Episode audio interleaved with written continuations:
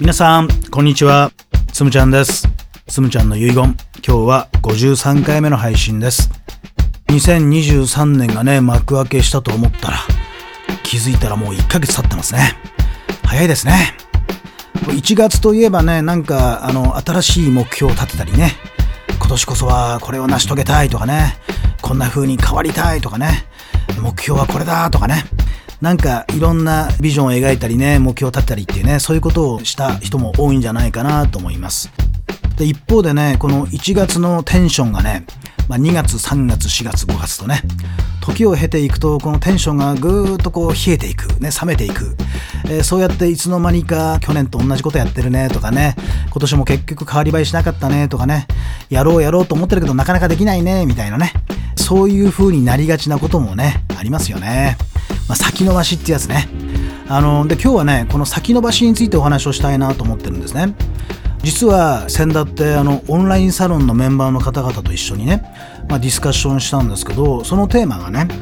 先延ばしをいかにね、え防ぐかと先延ばし癖をねいかに手放すかどうやったらね自分はこの行動できるのかなどうやったら自分は動くのかなみたいなねそういうお話をねみんなでねえー、勉強したりなんかしたわけですよね。でちょっとそのお話を今日はねシェアしたいなと思っています。先延ばししていることってね皆さんもきっとあるんだと思うんですよね。大きな問題からね、あの、ささやかな小さな日常の中までね、いろいろ考えていくとね、結局、やろうやろうと思ってやってないこととかね、まあ、そのうちやればいいじゃんってね、言いながら、なかなか手がつかないものとかね、きっと皆さんにもあると思うんですけど、大きく分けると2種類あるんじゃないかなと思うんですよ。一つはね、まあ、そもそも苦手なことね。とっても自分にとってそれは苦手でやりたくないなと思ってることね。これはやっぱり先延ばししちゃいがちですよね。まあ、例えばお掃除が苦手な人ね。お掃除が苦手な人はなかなか片付けるとかなんか綺麗にするとかっていうのをね、いろんな理由をつけてやらないよね。まあ、そのうちやろうと。いつかこれやろうと。このタイミングが来たらやろうとかね。まあいろいろ言い訳をつけてやらないみたいなね、ことがあると思うんですよ。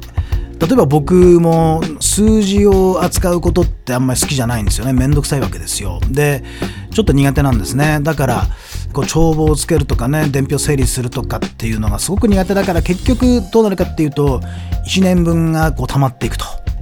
ちょっとケースがあってね、箱があってね、そこにどんどんどんどんこう、伝票とか入れていくみたいなね、スタイルにして1年間貯め続けるっていうね、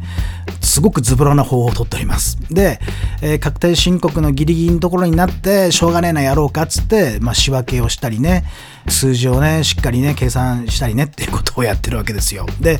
じゃあどうやって対処したかというと、このね、自分が苦手なことは、まあ結局ね、人の力を借りるしかないわけ。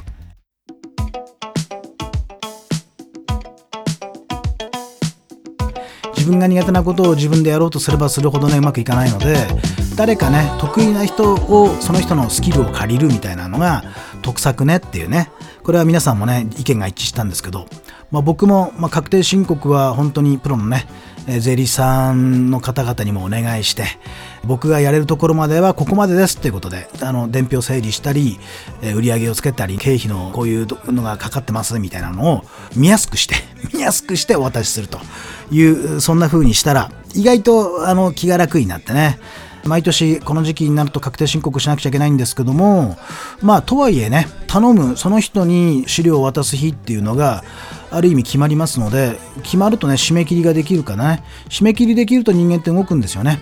で結果的にま先延ばしせずになんとかねギリギリ間に合うみたいなねことになっております。ここね数年はそんな風なルーティンになっていますね。だから苦手なことは人にお願いするというね言うと結構うまくいくよというのがね一つのヒントかなと思います。でもう一個の方がねちょっと厄介なんですね。もう一個の方は何かというととっても自分にとって大切なことなんですよね。すごく大事なことなんですよ。是非やりたいなって、えー、もう絶対これだけ成し遂げたいなと思ってることね。つまり重要なことなんですよ。だけど緊急ではないのね。緊急なことというのはわりかし仕事を発注されたとかお願いされましたとかね。そんな風なことでしょ？でそういう緊急性があった重要なことというのはやっぱり人間は動くのね。それを先延ばしする人はあんまりいないと思うんですけど先延ばしするのは重要だけど緊急ではないことなんですよ。だから先延ばしするわけですよね。だけど重要なんですよ。で、これがね、結構ね、扱いが面倒だなと思ったんですよ。で、人間ってね、実は自分にとって大切であればあるほど、一歩目が出なくなるよってことなんですね。どうですかね、皆さんね。僕もそうだなと思います。自分にとってこれはね、重要なことだなって、大事なことだなって思ってることあるよね。で、今年こそはそれに着手したいなって、ね、それに対して何かね、一歩目指したいなって思ってるんだけど、大事であればあるほどね慎重になったりねするわけですよ。でもうちょっとねなんかマーケティングした方がいいんじゃないかなとかね人の話をもっと聞いてみようかなとかねデータ集めてみようかなとかねまだ時期が早いんじゃないかなとかね本当にこれでよかったかなとかねまあまあいろんな堂々巡りが始まっていってね考えすぎちゃうっていうねそういうループに入ったりしますよね。そうするとなかなか一歩目が出ないと。で一歩目が出ない人のね4大言い訳っていうのがあってね、まず1つ目はね、一番ポピュラーなのは、忙しいというね、他にやることがあるんですってね、え、だから後回しにしてるんですっていうね、この忙しさを言い訳にすると。緊急なことを先にやるから、緊急ではないけど重要なことが後回しになっていく。まあ、この論理が一つね。それからね、もう一個はね、人と比べちゃうってやつがあるわけですよ。あの人みたいにできない。あんな風に僕はできない。勝手に比べて勝手に負けるっていうパターンね。これに陥るとなかなか一歩目が出ないね。自信が揺らぐよね。自分軸が揺らいでいきますね。なんか他人軸の方にどうしてもこう自分の重心が変わっていくってね。これはね、自分もね、僕なんかもあるなと思いますね。やっぱり何かやろうと思った時にやっぱりね、似たようなことをやってる人ってやっぱりいるわけですよね。そうすると、その人みたいにできるかなとかね、もうその人やってるしなとかね、その人の方が上手なんじゃないかなとかね、そんな風に勝手に比べてね、なんか自分の方が劣ってるみたいに、勝手に負けてテンション下げて、なんか一歩目が出ないというね。これが二つ目の理由ね。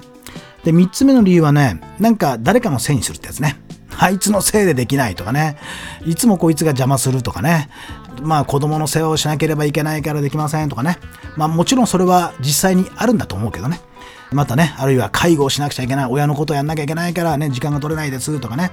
会社のね、これ上司からこれ頼まれてるからね、自分が本当はやりたいことできないんですとかね、いろいろ誰かのせいにすることもできますよということね。これが3つ目の言い訳。4つ目の言い訳は、まあ一人で考えすぎちゃうっていうことね。堂々巡りしてしまうっていうことですね。自分の中でぐるぐるぐるぐる回ってしまって自分の思考の枠から飛び出ることができないよね。自分な自分一人で考えてるね。で誰かに相談してみたりねコーチング受けたりするってことが実はねやっぱり一歩目を出す時に非常にね有効だなっていうふうに思いました。このね4つの言い訳をなんとか自分の中でね整理して是非一歩目を出してほしいわけ。その時にね何があるかというと失敗への恐れなわけでしょあとは。一歩目を踏み出そうとした時は何が怖いと言ったら失敗が怖いわけよ。だけどさまあ誰でもそうなんだけど初めてやることをねかっこよくうまくできるなんていうのはねやっぱりそれって望みすぎなんだよね。やっぱり初めてねチャレンジすることはちょっとかっこ悪いことが起きるわけですよ。都合の悪いことが起きるわけね。ちょっと無様なね姿を見せてしまう時もあるわけですよ。それも想定していくっていうことがすごく大事かなと思います。かっこ悪くてもいいからやってみようと。自分が苦手なことをあまりやったことないことね。多分それがチャレンジっていうことだからねそれをやる時のコツはかっこ悪くてもいいじゃんっていうことなんですよ。でその時に孤軍奮闘だととってもねすごく悲しいじゃん？自分一人でやってるとね。で、やっぱりその時応援してくれるチームね。自分のスタッフがいるといいなと思うわけですよ。だから、ぜひね、こういう新しい一歩目を踏みたいなと思ってる方は、ぜひね、やっぱりコーチングを受けたりね、することね。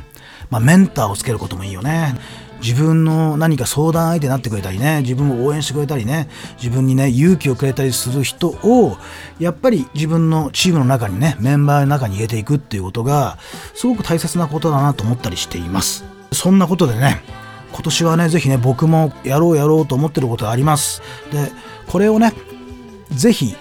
チャレンジしてみたいなと思ってるわけ。大きな夢を描いたら次はね小さな一歩を踏むと。大きな夢と小さな一歩。これが大事ね。